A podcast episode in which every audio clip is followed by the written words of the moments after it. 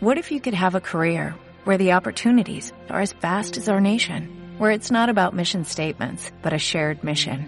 At U.S. Customs and Border Protection, we go beyond to protect more than borders, from ship to shore, air to ground, cities to local communities. CBP agents and officers are keeping people safe.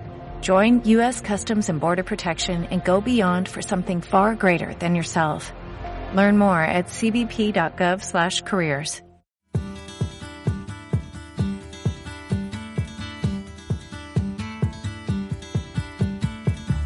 Bienvenida a Lidérate, la comunidad de mujeres que emprenden y aprenden. Este es un podcast para emprendedoras, donde charlamos, compartimos y aprendemos junto a mujeres que nos inspiran a sacar nuestra mejor versión. Con Sonia Escribano y Esther Ruiz. Hola a todas y bienvenidas a un nuevo episodio del podcast de Lidérate. Soy Sonia Escribano y junto a mi compañera Esther Ruiz tratamos temas relevantes e interesantes para la mujer emprendedora. Hoy hablamos de delegar, de la necesidad de contar con ayuda externa para hacer crecer y gestionar mejor nuestros proyectos. A priori, es un tema que suele dar escalofríos, pero cuando te dicen que puedes contratar a alguien que te ayude a organizar tu empresa gestionando y dirigiendo la parte digital, al mismo tiempo que implementa acciones a nivel estratégico apostando por el bienestar de tu negocio, puede resultar muy tentador. Pues esa figura existe y es la de Project Manager Digital, y para hablar de este tema contamos con la persona indicada por su visión y su experiencia. Hola Esther, buenos días, ¿nos la presentas? Hola, buenos días Sonia. Qué ilusión estar por aquí una semanita más. Bueno, deciros que hoy vamos a conocer de cerca la profesión más demandada por las empresas digitales. Para ello vamos a charlar con Mónica de los Ríos, Project Manager y fundadora de la escuela del mismo nombre, Project Manager Digital, en 2018. Después de 15 años trabajando en el mundo online, decidió crear un trabajo a su medida. Si miramos su Instagram, sabemos que se confiesa nómada, es amante de viajar, de la productividad y de hacernos la vida más fácil en general. Bienvenida al podcast, Mónica. Bienvenida. Buenos días, Esther, Sonia. Estoy encantadísima de estar con vosotras. Nosotras también, encantadas de tenerte aquí, de tener la oportunidad de conocer mucho mejor qué es esto de ser project manager. Pero bueno, vamos a empezar por el principio. ¿Cómo y cuándo decides emprender? Bueno, yo emprendí hace bastantes años con el ansia de, tener más libertad, de tener un estilo de vida que encajara con, mis valores, con aportar algo. Yo trabajaba en el mundo de las multinacionales, en banca además, dirigiendo proyectos y equipos, y bueno, pues evidentemente estaba bastante frustrada, era incapaz de, de sentir que aportaba algo de verdad tangible, ¿no? Y dejé un contrato indefinido tras otro buscando respuestas que no tenía claro, o sea, no tenía claro hacia dónde quería dirigir mi vida, pero sí sabía hacia dónde no quería. Entonces, bueno, fui dejando un contrato indefinido, formándome en el mundo digital y en una de estas descubrí el mundo digital cuando empecé a, estudiar en el campus de Google de, de, Londres y me enamoré. Entendí que en el mundo digital se pueden hacer las cosas de otra manera, que era casi un folio en blanco para escribir de nuevo la historia de las empresas y empecé a formarme en el mundo digital. Y abrí la primera empresa, era una e-commerce de productos de artesanía, eh, bueno, muy bonita, pero no había como una pasión con ese negocio en sí, era más bien con lo que lleva emprender, que era mm. para mí, era de ser un poquito más libre, disponer de, mi vida, vivirla como yo quería, pero eh, bueno, ocurrió lo que ocurre muchas veces, que es que cuando no estás realmente conectado con en lo que emprendes, pues la carga era enorme y a mí no terminaba de, compensarme. Y ahí descubrí que faltaba, o yo entendí que faltaba una pieza. Yo sentía que necesitaba otra persona en el equipo que tuviese las mismas capacidades y visión que yo, que entendiese cómo funcionaba el negocio digital y que pudiese de verdad delegar y, y, pasar mucha responsabilidad, porque claro, yo contrataba a otros profesionales, un copy, un técnico, pero todo seguía pasando a través de mí, las decisiones, la planificación, la organización. Entonces, en ese momento se cerró la, empresa, seguí avanzando, seguí formándome, trabajé en startups y después llegué al mundo de los negocios digitales y empecé a ser la mano derecha de los CEOs, de los fundadores, haciendo esto que yo no sabía ni el nombre, o sea, no sabía que se llamaba, en Estados Unidos le llaman Online Business Manager, yo no tenía ni idea, pero empezó a encajar toda mi formación en esta profesión. Y ocurrió que, bueno, empecé a tener muchísima lista de espera de profesionales que querían trabajar conmigo, de emprendedores, y mucha gente que me preguntaba dónde me había formado, porque como vivía viajando en Bali, sobre todo instalada, pues mucha gente me preguntaba, oye, ¿qué has hecho para, tener este estilo de vida? Y me di cuenta que hacía falta más project manager digitales y que no había un lugar donde formarse de forma concreta y rápida. Y así nació la, la escuela hace un par de años. Qué interesante, ¿eh? porque además, como bien dices, viste que lo que habías hecho a priori no conectaba contigo y dijiste, quiero seguir el camino del emprendimiento, pero que conecte de verdad, ¿no? Con, con lo que haga. Y además, qué bueno que creas, es como crear una profesión, ¿no? De manera sin darte cuenta real, realmente. Y es verdad que hacen falta cada vez más project managers, una profesión que está en auge, pero sí que nos gustaría saber exactamente qué es un project manager, qué hace exactamente. Pues un project manager digital es como la mano derecha de toda la vida o el gestor de proyecto de toda la vida. Esa persona en la que el, fundador, el líder o el director de la empresa eh, se apoya para dirigir la empresa, para gestionar al equipo, para gestionar los proyectos. En el mundo digital, eh, lo que yo me encontraba y que yo misma viví también como emprendedora es que cuando empiezas tienes que aprender de todo. Además de lo que sea tu especialidad, pues si eres psicólogo, pues eh, tienes que seguir formándote en lo tuyo para atender a tus clientes Además, si quieres estar en el mundo digital, tienes que formarte en email marketing, en negocios y estrategias, en gestionar un equipo digital y tú no tienes ni idea de cómo gestionar un equipo digital a lo mejor, ni siquiera físico. En fin, en un montón de nuevas áreas que lo que hacen es que te conviertas en un cuello de botella, que todo pase a través de ti, que no haya, eh, que te conviertas en dos o tres puestos de trabajo a la vez. El project manager se encarga de todo lo que no es el área de genialidad del CEO o del fundador o del emprendedor.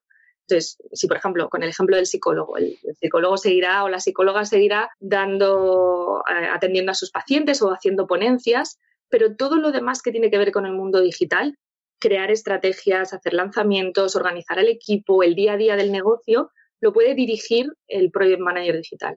Me parece súper interesante porque además nosotras en la comunidad, en Lidérate, lo hemos escuchado muchas veces, lo de a mí es que me gustaba hacer esto y por esto emprendí, pero desde que emprendí no he vuelto a hacer eso porque hago de todo menos eso.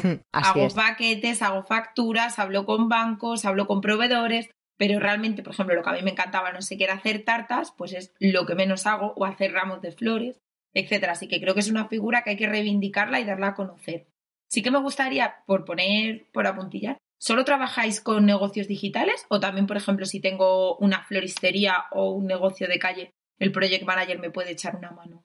El project manager digital es experto en la parte digital, entonces tú puedes tener un negocio tradicional a pie de calle, una floristería, pero si tienes una parte digital, es decir, vendes online, podemos, por ejemplo, en una floristería hacer pedidos online, marketing digital, pues toda esa parte es de la que se encarga el, el Project Manager digital. Por el tiempo que estamos viviendo ahora, que supongo que este año, con lo complicado que ha sido para todo el negocio a pie de calle, bueno, el negocio físico, por así decirlo, pues es una oportunidad muy buena poder contar con alguien como vosotros para dar el salto ¿no? al, al digital. Eso es, nosotros en la escuela tenemos también servicios para emprendedores y ah, tenemos unas mentorías que llamamos de cero a 100 en el mundo digital, para ayudar a estos negocios físicos o tradicionales a pasar al mundo digital dando los pasos concretos y no perder ni tiempo ni dinero.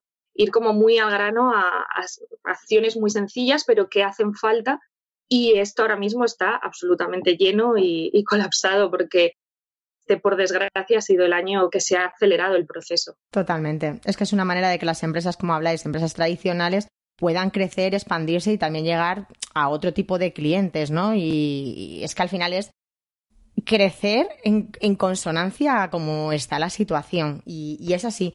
Nos comentabas efectivamente que está enfocada en la parte digital, pero ¿para qué modelos de negocio lo ves más interesantes? Nos vas a decir posiblemente lo que nos has comentado, ¿no? Que tanto si es digital totalmente el proyecto como si es físico con una parte digital, pero sí que nos gustaría qué tipo de negocios son como los más interesantes o donde tú ves que tiene más tirón este tipo de, profesionales para contar con ellos. Pues dentro del mundo digital, Sonia, en realidad hay especialistas o cada vez hay más, porque somos muy poquitos todavía, Project Manager, pero se van especializando en distintas áreas. Ya hay algún especialista en e-commerce, por ejemplo, que apoya en concreto a las e-commerce, que entiende las estrategias que hay detrás de una e-commerce y también hay especialistas en infoproductores en personas que crean formaciones, por ejemplo. En realidad, todos los negocios que estén en la parte digital. El Project Manager tiene una visión muy general del sector, del, sector digital, del sector online, de las estrategias que hay detrás, del tipo de persona o profesional que necesitas contratar en algún momento. ha pasado por esos puestos, sabe qué se hace, cómo medirlo, cómo contratar, cómo despedir incluso, si por desgracia. Ya.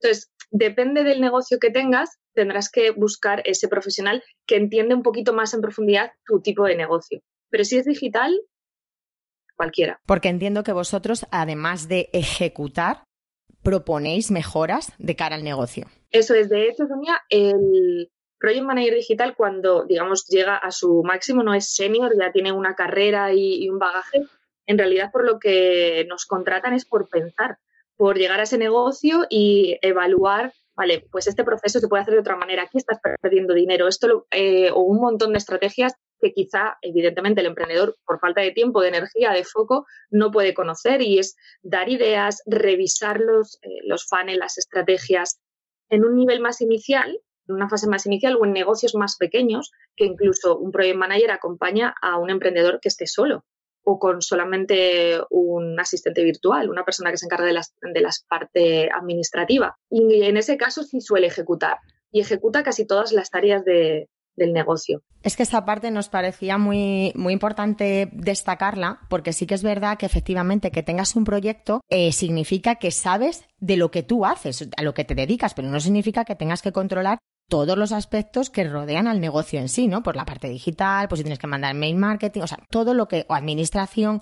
Entonces sí que nos parecía muy importante porque nosotros lo vemos mucho en la comunidad, el quiero hacer pero no sé cómo. Entonces este tipo de figuras pues pueden ayudar muchísimo también pues a ir dando pasos, a ir alcanzando metas y a no estancarnos, porque yo creo que también ese es el secreto, ¿no? Saber contar con gente de con gente de fuera. Y sí que nos gustaría ver en qué momento, ¿vale? Es importante empezar a plantearse contar con alguien así, con ese perfil, porque puede ser a lo mejor una fase inicial, en una fase cuando ya está más avanzado el, el proyecto. Cuéntanos tú un poco dónde lo ves más interesante o más rentable de cara al emprendedor? Para mí el momento perfecto es pasada la fase inicial, en una fase inicial en la que validas tu negocio, ya sabes que en la parte digital tiene sentido tu negocio, exactamente lo que quieres hacer, el valor que estás aportando tiene sentido. Entonces, a partir de ahí, para mí la primera figura que contrataría en un negocio digital es el asistente virtual, que es esa persona que se encarga de tareas administrativas más sencillas, más básicas, responder correo, automatizar ciertas tareas, eh, quizá ocuparse de algunas cositas de las redes. Ese sería el primer perfil que contrataría. Y a partir de ahí, a medida que va creciendo y complicándose los negocios digitales, que ya vamos a, crear estrategias de email marketing, de lanzamientos, en ese momento contaría con un project manager para no tener que ser yo el emprendedor quien se forme en todas esas áreas y quien cargue con todo ese peso, sino que contrato a alguien que sabe lo que hace y me acompaña y además conoce muy bien por dentro mi negocio. Sí, porque es verdad que o sea, vosotros supongo que se divide entre gente que trabaja a tiempo completo con un emprendedor, o sea, que por así decirlo se convierte en su sombra o en la figura que siempre está al lado, pero también tenéis otro trabajo que puede ser en momentos puntuales o menos tiempo o guiar durante a un emprendedor durante un proceso, por ejemplo, de escalada de su negocio y luego ya iros. ¿Cómo es un poquito cómo trabajáis en ese sentido? Eso es, pues exacto, Esther, como decías. Hay un perfil que, o algunos project y algunos compañeros que trabajan dentro de negocios, es lo habitual, que sea la mano derecha, nosotros le llamamos el líder en la sombra, que está siempre acompañando al, emprendedor en la toma de decisiones, en las estrategias, en la ejecución también. Y también hay otros profesionales que son, eh, bueno, freelance, que tienen su negocio para apoyar en momentos puntuales a los negocios, en momentos de lanzamiento, en momentos de escalada, en momentos de toma de decisión estratégica. Entonces, en ese momento entran, evalúan muy bien ese negocio y te ayudan al emprendedor o, al líder de ese, de ese, negocio a tomar esas decisiones, a escalar, a lo que toque. Sí, que casi hacéis un poquito la figura también de mentor, ¿no? De acompañamiento en esos momentos críticos de la empresa o, bueno, momentos de cambio y de crecimiento, que no me gusta llamarle críticos. Sí que me gustaría saber, como tú llevas ya dos años con la escuela, ya has formado a muchísimos project manager y tienes además una bolsa de prácticas de gente que trabaja con emprendedores y demás, ¿cuáles son los frenos y la mentalidad que suele hacer que algunos emprendedores no demos el paso de decirte, oye, Mónica, que necesito a alguien que me ayude? ¿Cuáles son los frenos que tú observas? Bueno, el gran muro es el de delegar. Eh, lo decíamos al principio, que en realidad no es el hecho en sí mismo, la actividad en sí de delegar, porque realmente es muy sencillo, es hacer una lista de todo lo que estás haciendo en tu negocio, qué tiempo te lleva, qué herramientas utilizas y empezar a, a cuestionarte, ¿esto lo puede hacer otra persona? Seguro que sí. Y no es complicada esa actividad en sí, delegar. Lo que es complicado es derribar los muros mentales que hay detrás de delegar, porque sabes que cuando delegas o intuyes de alguna manera que cuando delegas vas a crecer. Y yo lo que me suelo encontrar en los emprendedores o en, las líderes de, negocios es que hay miedo, en el fondo, muy en el fondo, a ese crecimiento. de verdad estoy preparada para esto, estoy lista para poder afrontar ese crecimiento, esa exposición. Entonces, a veces nos autofrenamos por miedo al siguiente nivel. Esto me lo he encontrado muchas veces. Pero también puede ser, mm, pienso, ¿vale? A lo mejor por, esa costumbre de tener el control de todo y ver que cuando vamos a delegar ya no es solamente eh, lo típico, ¿no? De es que nadie lo puede hacer como yo. No, no, no, no nos engañemos. Sino que creo que también está bastante asociado en algunas personas a la pérdida de control, a que sea el otro el que, el que hace este tipo de, de funciones. No sé si, si lo has visto así también. Totalmente, Sonia, exacto. Hay como un, pues un freno en casi todos a tener que compartir el control o la dirección, porque en este caso es un profesional que va a dirigir contigo. Entonces, soltar ese control y, como tú decías, el, nadie lo va a hacer como yo. No, de hecho, hay gente que lo va a hacer mejor, porque eso es. Exacto. Entonces, trabajar ese, el ego en, algún, en algunos casos o esa presión por el perfeccionismo absoluto que crees que solo puedes llegar tú, pues es complicado. También es un trabajo, por ejemplo, cuando yo contrato personas en mi equipo, siempre digo que hay como tres pilares. Uno es, evidentemente, que sea buena gente, que haya, no sé, una persona que vaya a crear un buen ambiente. Y el segundo es que sean más inteligentes que yo y mejores en lo suyo que yo. Y yo sé de muchas áreas, pero siempre busco gente más inteligente que yo. Pero eh, me he encontrado que esta, mm, este pensamiento, que para mí es como muy, o sea, muy claro, ¿no? Claro, voy a contratar a alguien más inteligente que yo. Me encuentro con gente que es como con miedos, ¿no? Como tú decías, de, ostras, suelto el control y eh, el equipo deja, dejo de ser el centro. Pero al final es de sentido común. Si es que al final, si tú contratas a alguien que lo vaya a poder hacer mejor que tú primero, vas a tú delegas algo que a ti se te escapa. Se te escapa del control. Entonces, cuanto más inteligente sea o más preparado, cualificado esté, Vamos, yo creo que es de sentido común. Lo contrario, la verdad que es que me, vamos, me explota la cabeza. Y, es verdad que, como decía Esther, ya tenéis un bagaje, habéis trabajado pues con muchos emprendedores y habréis podido ver, ¿no? Cuáles son las mayores carencias que, que, que podéis ver, ¿no? Es decir, ¿dónde necesitan más apoyo? ¿Qué es lo más común o lo que más os, encontráis reiteradamente? Yo creo que la parte de, a nivel de dirigir el negocio, en general, la mentalidad se empieza a trabajar mucho en, España, gracias a, también a gente como vosotras que está expandiendo mensaje de cambio de mentalidad y demás, pero es algo que se empieza a trabajar. La parte estratégica también es algo que se empieza a, trabajar. La parte de herramientas hay, es todo un mundo, sobre todo porque aunque tú quieras, como emprendedor, tú quieras, vale, me ha dicho mi mentor, imagínate, me han dicho mi mentor o mi grupo de mastermind que tengo que hacer estrategias de email marketing. Bueno, empiezo a bucear ahí en tipo de herramientas, tipo de estrategias. Entonces, no es que haya carencia de algo en concreto, lo que hay es mucha confusión. Hay demasiada información. Sí. Y, el emprendedor pierde muchísimo, muchísimo tiempo y energía y foco en investigar todas las alternativas que hay. Yo creo que eso es súper importante. Poniendo, por ejemplo, el ejemplo que pones tú de email marketing, yo me he encontrado con un montón de emprendedoras que no han empezado a mandar su newsletter porque es que se están haciendo un auténtico doctorado entre sí, Active Campaign, Infushop, es que también me han hablado de que, claro, pero es que me tengo que salir de MailChimp porque ya nadie está en MailChimp, no sé qué. Y es como, vamos a ver, empieza a mandar un newsletter todas las semanas y luego ya pensarás si lo haces automatizado, si no, etcétera. Pero es verdad que la parte técnica nos frena mucho. Y tener a alguien como vosotros, pues siempre puede ser una ayuda. Justo este ejemplo que acabas de poner también une un poco con eso el nivel de perfeccionismo que nos autoexigimos todas que yo no lanzo la newsletter hasta que sea exactamente la herramienta perfecta, el copy perfecto, la estructura perfecta. Entonces, claro, pues ponemos, pues ponemos y nos seguimos formando constantemente creyendo que, que nos falta mucho para poder dar el siguiente paso. Entonces, más que falta, carencia de algo, es exceso de información y de confusión. Totalmente. Sí que nos gustaría, ya que estamos aclarando poco a poco lo que es el trabajo de Project Manager, que yo creo que ya está muy claro, pero sí que nos gustaría hacer un inciso. ¿Qué no hace un project manager? Porque seguramente ahora, por ejemplo, nos has dicho antes asistente virtual, has hecho la diferenciación. ¿Qué, por ejemplo, qué no hace un project manager y que la gente suele confundir? Que a lo mejor os contrata y es como, no, perdona, yo no estoy aquí para contestar el correo o, bueno, incluso encargos personales, etcétera, que son. Pues mira, con esto me lo preguntan mucho con, eh, comparándolo con el asistente virtual. Es ¿qué diferencia hay entre un asistente virtual y un, project manager? El asistente virtual o incluso el asistente personal es una persona así que se encarga incluso de temas personales de, y temas administrativos más mm, básicos, responder el email, responder correo personal. De esto nos encarga el project manager.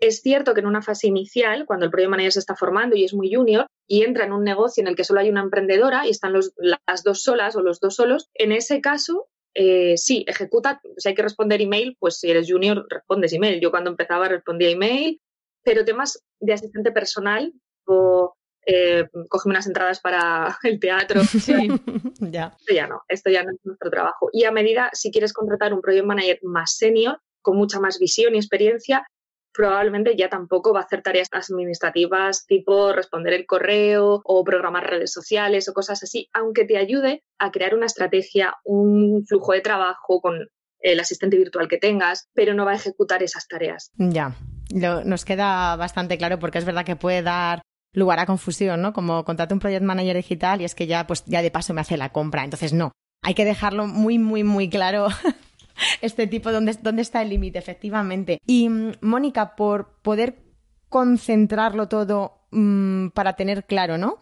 Eh, aparte de la función del project manager, ¿qué ventajas, ¿vale? Podemos obtener contratando una figura como, como tú o como la gente que, está, que sale de tu escuela. Ventajas como tal, que realmente digas, me compensa por esto, por esto y por esto. Bueno, compensa a nivel de calidad de vida, porque recuperas eh, el tiempo, el espacio, la energía y el foco. Disminuye el estrés un poquito.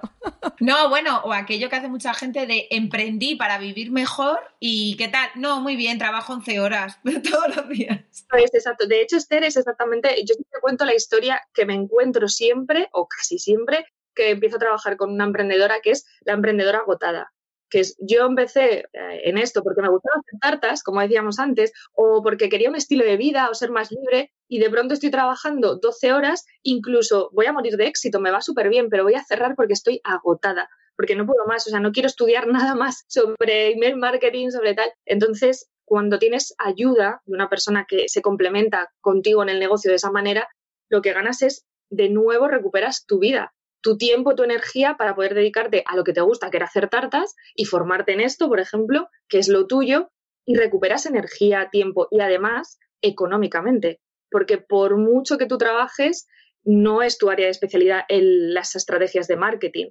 optimizar los procesos. Los Entonces, cuando tienes una persona que sabe de esto, evidentemente empiezas a facturar más. Exacto, porque te centras en lo que es su expertise, en lo que te tienes que centrar en el día a día. A mí sí que me gustaría señalar, hablando de todo esto, de la parte del estrés y, ¿no? Como que disminuye cuando tienes una persona así, ¿no? Un apoyo. Creo que también es muy importante el apoyo profesional y emocional que te aporta. Es decir, porque eh, hay gente que sí que cuenta con equipo y tiene con quien poder validar ideas y demás, pero si estás sola, creo que contar con alguien con quien poder eh, pues ver también un poco que te dé su feedback, o sea, ver que, que, a lo mejor no es una locura lo que has pensado o que lo que has pensado es una patata. Entonces, tener a alguien de confianza que te diga, mira, ni se te ocurra poner esto en marcha o joder, qué idea tan buena, vamos a ello, creo que ayuda muchísimo también para el desarrollo de los proyectos y a nivel personal de cada una de nosotras. Exacto, o sea, absolutamente, porque creo que algo que sufrimos las emprendedoras en general es eso, sentirte sola, porque aunque compartas, por ejemplo, en un mastermind o en un grupo con otras emprendedoras, mm, la profundidad de tu negocio solo lo conoces tú. Aunque tengas equipo, cada uno es más experto en su área, ¿no? Con el copy te ideas para su área de copy y tal.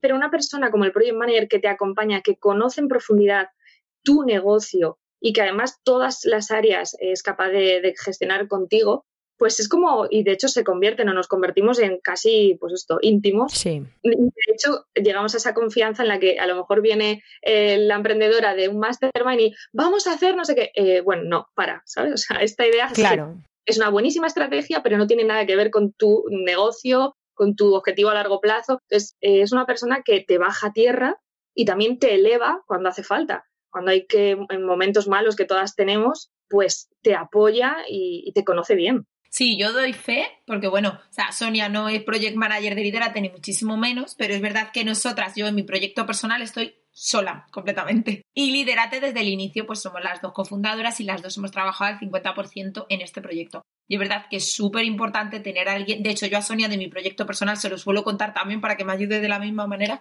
porque es muy importante eso tener otra segunda visión, alguien que te echa una mano, alguien que si un día estás hasta arriba sepas que va a salir esa publicación en Instagram porque ella se está, te está echando un cable, así que eso es súper importante. Sí que nos gustaría destacar, hemos dicho que 2020 ha sido el año del COVID, del confinamiento, mucha gente desgraciadamente lo está pasando muy mal o ha perdido su puesto de trabajo, lo que pensamos que de cara a 2021 puede ser una explosión de emprendimiento, ¿vale? En el buen sentido, gente que de pronto se empieza a reinventar porque la crisis también es una oportunidad para ello. Entonces, para ser project manager, ¿qué cualidades o qué actitudes te ayudan a formarte y a ser una profesional? Sí, de hecho, Esther, yo siempre digo que no todo el mundo puede ser project manager. Yo voy como muy en contra de cualquiera puede formarse en no sé qué. Y además, para ser project manager, no cualquiera puede serlo y es una carrera constante. O sea, en la escuela, evidentemente, acortamos el camino que yo he hecho en años, lo acortamos en seis meses, pero después tienes que constantemente seguir responsable de tu formación y estar al día, si no, no tiene sentido. Y no todo el mundo puede serlo. Siempre insisto muchísimo cuando entran y cuando entran en la escuela tenemos una primera tutoría en la que si detectamos que no tiene esas cualidades pues se los, se los ponemos claramente y, le decimos que no es el lugar para o la profesión para él, creemos. Y esas cualidades son, tiene que ser de serie, ya te tiene que interesar el mundo de los negocios digitales. Tiene que crearte, aunque no conozcas mucho, porque en la escuela vamos de 0 a 100, entonces te vas a formar, pero tiene que interesarte. Va a ser tu área de trabajo, el mundo de los negocios digitales, del marketing digital, de estrategias, de otros tipos de profesiones. Tienes que ser una persona curiosa, Muchos somos multipotenciales, que es que nos interesan muchas cosas a la vez, muchos intereses y demás. No hace falta ser multipotencial, aunque lo somos la mayoría, pero sí muy curiosos, con muchas ganas de aprender, muy responsables de su propia formación.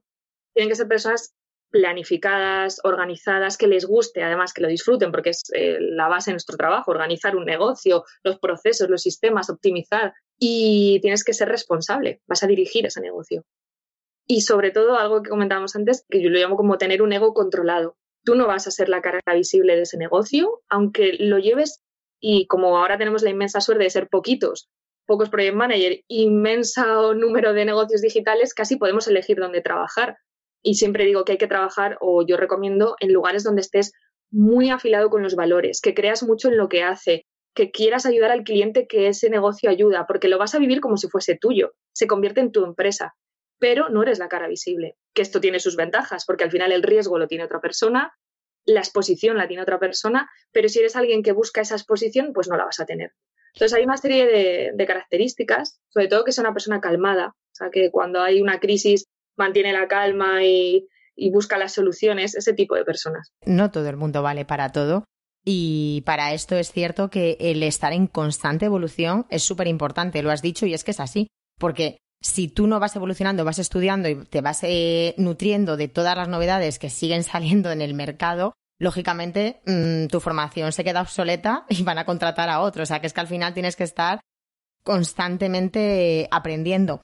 Y dentro de estas formaciones, Mónica, eh, ¿podríamos decir que es una formación general o hay eh, como subáreas de especialidades? Es decir, o hay una formación que es global y luego se van especializando, porque entiendo que Habrá gente que sea experta, por ejemplo, en gestión de, equipos, otros en orden y planificación, otro en técnicas de automatización. No sé, cuéntanos un poquito cómo, cómo se trabaja y cómo se prepara. Nosotros en la escuela eh, hacemos un proceso de transformación total. Hay seis grandes bloques generales en los que vamos profundizando. Además, lo acompañamos de clases técnicas. Vienen maestros a la escuela de cada área de los negocios digitales. Si hablamos de copy, viene Maider Tomasena. Si hablamos de cada, experto lo referente de, del área que tenemos que ir conociendo. Y terminan teniendo una visión muy clara de los negocios digitales, de las estrategias más general. Pero durante la formación también vemos las especialidades y detectamos, como es un acompañamiento que hacemos muy de cerca, con tutorías, con webinars eh, pequeñitos, con, aunque son muchos.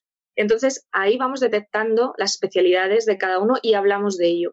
Por ejemplo, ahora terminan la formación, la edición que está ahora, y hay un evento de dos semanas en la que les ayudamos a enfocar su profesión que lo llamamos Lanza tu carrera PMD, y ahí vienen expertos en especializaciones. Puedes especializarte en la parte técnica, en la parte de métricas, por ejemplo, en la parte de gestión y creación de eventos, digitales o no, en gestor de afiliados. Hay como muchas áreas en las que puedes ir profundizando, gestor de equipos, pero mm, empezando rodando como general que tienes que tener esa visión general de cómo vive un negocio y cuando ya vas teniendo más experiencia y te vas conociendo mucho, porque todo lo acompañamos, y de hecho el primer bloque es mentalidad, todo lo acompañamos con un cambio de mentalidad, un trabajo interno importante, ahí vas descubriendo quién eres y cuáles son esas áreas que tienes que explotar. Qué bueno, qué interesante. Sí, la verdad es que me parece súper interesante. También me ha parecido muy interesante lo que has dicho antes cuando has hablado de cualidades.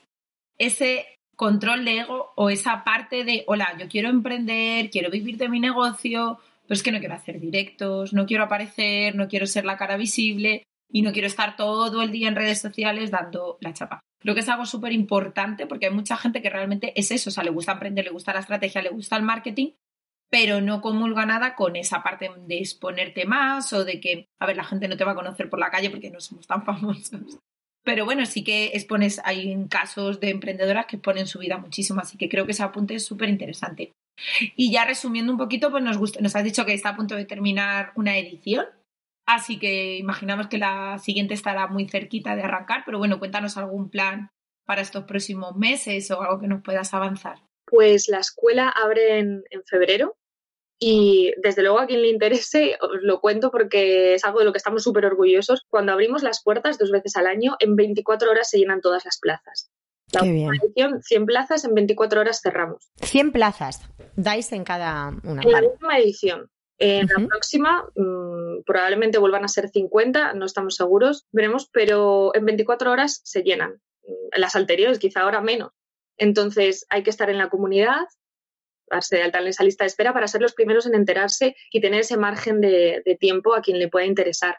Y en enero vamos a lanzar eh, un producto pequeñito que hemos creado súper práctico para ayudar a emprendedoras y a project manager también que no quieran pasar por toda la transformación de la escuela, en el que explicamos cómo se dirige un negocio digital, pero al grano. Hay tres grandes áreas, la de mentalidad, la de planificación y organización, con la toma de decisiones, y la de organizar por dentro un negocio para acortar muchísimo los tiempos, no perder tiempo ni energía y demás. Entonces, esto saldrá en enero, que es un producto más pequeño y como muy práctico, muy del ABC.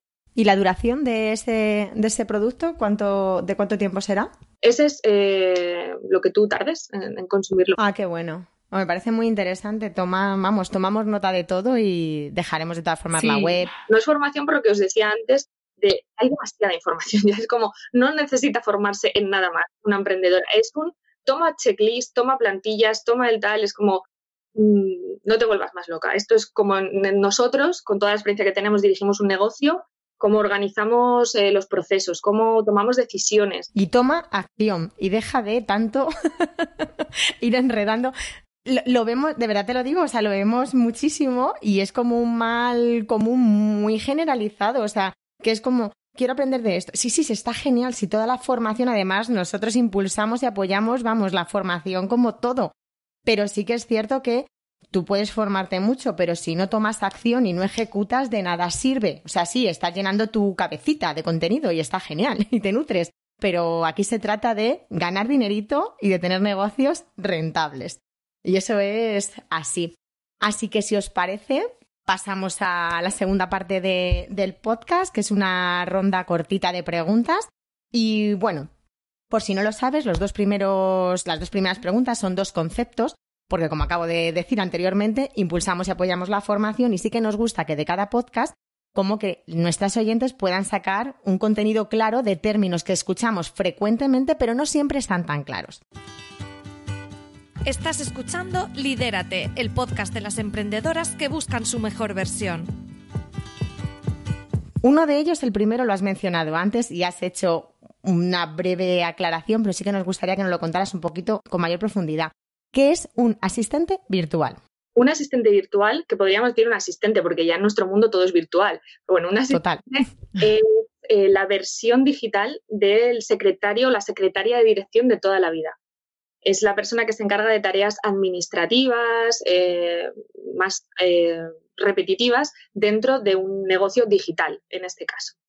Es una de las profesiones que hay eh, que te pueden ayudar a avanzar. Bueno, si hablamos de delegar, siempre escuchamos esta expresión un millón de veces, que es ser el cuello de botella de tu empresa. ser el cuello de botella de tu empresa es sentirte o, o, de hecho ser esa persona que está obstaculizando que la empresa crezca, que la empresa avance porque pretendes hacerlo todo tú sola, porque pretendes que todo pase a través de ti y lo que haces es colapsar ese flujo de, trabajo, de energía, porque si todas las decisiones pasan por ti, si todas las ejecuciones pasan por ti, lo que haces es paralizarlo, porque tu día tiene 24 horas y seguramente si te has metido en el lío de emprender es porque quieres un estilo de vida un poquito más relajado, no trabajar 12 horas. Entonces, si todo pasa por ti, te conviertes en ese cuello de botella, en esa parte estrecha del negocio donde no dejas que avance. Le quitas tú mismo oxígeno a tu propio negocio. Así es. Vale, Mónica, un libro que puedas recomendarnos que para ti haya cambiado tu vida o haya sido un punto de inflexión. Pues bueno, podría recomendar como un millón porque yo leo como casi uno cada dos semanas, Estamos viendo, ¿eh? Desde aquí ahora mismo su librería. Sí. Bueno, y, es además para Es muy completa.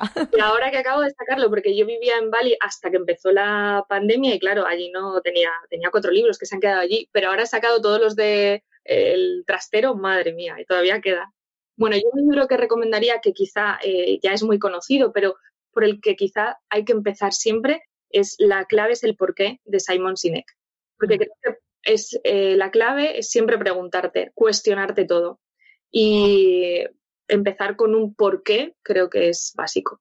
Pues nada, tomamos nota, lo dejaremos en las notas del podcast para que todas lo puedan ver. Y sí que nos gustaría que nos contaras algún punto de mejora o algo que quieres trabajar estos próximos meses. ¿Mío personal? Sí, tuyo personal o del negocio, algo que quieras aprender o que tengas curiosidad por ello. Pues yo es algo que me fascina y en lo que ya me considero como bastante experta, pero siempre estoy profundizando, que es en la toma de decisiones. Porque tenemos una mentoría en la escuela para emprendedoras para ayudarlas a tomar decisiones y es algo que me fascina y siempre estoy profundizando. Y ahora eh, estudio psicología y me estoy, todas las materias están enfocadas a esto, a ayudar a otros a, a tomar decisiones. Pues nada, estaremos muy atentas para tomar nota de todo lo que vayas contando. Pues a ello, Mónica. Vale, ¿qué ha supuesto para ti el COVID? Para mí ha supuesto, bueno, personalmente un cambio de vida absoluto. Como os decía antes, yo vivía en Bali, ya estaba instalada, llevo años viajando y me instalé finalmente en Bali. Vine por eh, una operación de mi padre, muy sencilla, a principios de marzo y cerró todo el, todo el mundo, cerró fronteras y me replanteé todo. Me replanteé eh, a nivel personal, a nivel laboral y decidí quedarme en España. Entonces, a nivel personal, me ha cambiado la vida por completo y a nivel de empresa, también. Nosotros tenemos colgado el cartel de lleno para muchísimos meses, no en la formación de Project Manager, que esto ya lo teníamos, sino también en la ayudar a emprendedores. Hay un boom ahora mismo del emprendimiento y intentamos ayudar como podemos, pues dando charlas, ayudando y para nosotros es un, o sea, es algo bonito dentro del caos que, se está viviendo, intentar ayudar de la manera que podemos.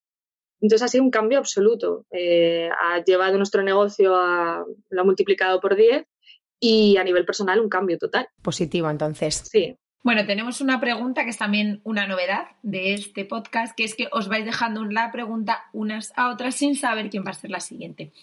En este caso te han dejado las preguntas las chicas de Mujeres Atlánticas, no sé si lo conoces, es una comunidad de mujeres, de emprendedoras como nosotras allí en Galicia, que nosotras estamos enamoradas de su proyecto y tuvimos un podcast, una charlita cuatro, y nos preguntaron para ti cuál es el punto de partida que deberíamos, en el que deberíamos de empezar a tomar acción en una situación mala. Cuando estás en una mala situación, el punto de partida. Bueno, para mí el punto de partida es no tomar acción, es parar. Creo que estamos en una sociedad en la que creemos o nos han inculcado, nos han educado para tomar acción, para responder muy rápido, para y creo que nos debemos el, mira, no hace falta, te puedes tomar el tiempo que necesites para respirar, para pensar la respuesta, para mm, reflexionar exactamente y en profundidad qué es lo que quieres, hacia dónde quieres avanzar en esa crisis en la que te encuentras. Entonces creo que el punto de partida cero es no hacer nada es darte el, lujo de no tener que hacer nada, sino dejarte respirar esa emoción, ya sea eh, angustia, miedo, lo que sea, respíralo, respira hondo también para cambiar esa energía y a partir de ahí, ahí sí, ya te pones en acción y seguimos dando pasos. Pero el punto cero sería no hacer nada. Me encanta ese punto cero, que no es una huida hacia adelante, que es lo que muchas veces tendemos a hacer. Bueno, y ahora llega tu turno. Deja una pregunta para la siguiente persona que se siente con nosotras en el podcast. Pues yo siguiendo con, el libro que, que recomendaba, creo que cuestionarse todo es fundamental. Yo le preguntaría a la próxima mujer, ¿cuál es la pregunta que se ha hecho cuya respuesta le ha cambiado la vida? Qué bueno. Mm, me encanta. A mí también me ha encantado esta pregunta. Me ha encantado esta pregunta y me ha encantado tu respuesta a la anterior pregunta porque es verdad que qué importante es saber parar y saber coger aire y no hacer en modo piloto automático, como tú dices. La sociedad nos ha llevado a la inmediatez, a dar respuestas inmediatas y por lo tanto normalmente si no paras y reflexionas puedes fallar o no tomar la mejor decisión, la más acertada. Genial, genial, Mónica. Y bueno, para ir terminando, ¿qué mensaje de vida le dejarías a las niñas de hoy que serán las mujeres del mañana? Wow. pues yo a las mujeres de mañana, del mañana, pues siguiendo con, el mismo pensamiento, eh, les diría que pueden y deben utilizar ese derecho a cuestionarse todo constantemente. Es decir, eh, porque hayas tomado una decisión hace X años, porque hace X años tus valores fueran unos, puedes y debes recuestionártelo. Date, o sea, toma ese derecho que tenemos a recuestionarte quién eres, hacia dónde vas y, sé dueña de, tu vida a través de cuestionarte y preguntarte constantemente a ti misma. Pues es un mensaje muy potente y muy valioso y ojalá que fuera así, porque es verdad que en nuestra generación posiblemente, ¿no? Eh, nos hemos visto muchas veces castigadas o hemos pensado que íbamos a ser castigadas por el que pensarían, ¿no? Él ha cambiado de opinión, ha cambiado de rumbo. Pues eso es bueno. Tú vas evolucionando y tú tienes que ir evolucionando conforme a tus creencias, tus valores, a lo que vas siendo tú cada, cada vez que pasa el tiempo. Totalmente, está como un poco el cambiar, como mal visto y... y es genial. Al contrario, yo trabajo constantemente para evolucionar y a veces cuando algún amigo de la infancia, jo, ¿cómo has cambiado? ¿Sabes? Con este tono un poco peyorativo, es como, gracias, sí, trabajo en ello, trabajo en cambiar y evolucionar cada día. Es así. Me gusta esto que dices, porque además, es, efectivamente, a mí cuando me dicen lo de cómo has cambiado, siempre lo, veo como algo muy positivo. Pero también quizá, ¿no? Porque has trabajado ese cambio y te gusta el cambio. Entonces, bueno, me parece un mensaje súper potente. Pues nada, Mónica, decirte ya para terminar que ha sido un placer enorme, que hemos disfrutado muchísimo la charla, que nos ha encantado tenerte, que yo creo que a todas nuestras oyentes les va a quedar mucho más claro que es un project manager, por qué lo necesitamos ya en nuestros negocios y si no, cómo formarnos en ello. Así que nada, prometemos seguirte la pista muy de cerca desde Lidérate y de verdad que es un placer haber compartido este ratito contigo. El placer ha sido mío, de verdad, este, Sonia, muchísimas gracias por la oportunidad de charlar porque me ha encantado estar aquí con vosotras. Pues muchísimas gracias, Mónica. Y como ha dicho Esther, esperamos que a todas las oyentes les haya aclarado, a mí personalmente me has aclarado muchísimo el concepto de lo que hacéis y de lo que no hacéis. Y, bueno, que ojalá que, que, esta especialidad, por así decir, se siga fomentando, haya muchos más project manager digital y seamos capaces cada vez más de delegar estas funciones y podamos crecer más a nivel personal y a nivel profesional. Muchas gracias y hasta pronto. Chao.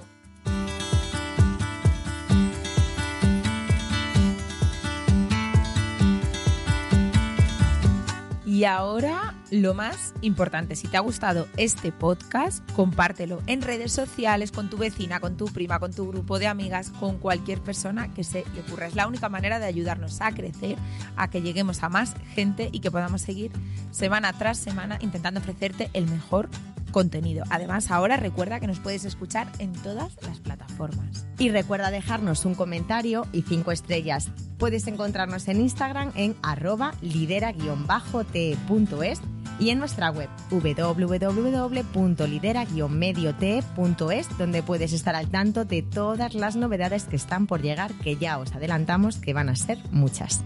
Hasta pronto. Chao.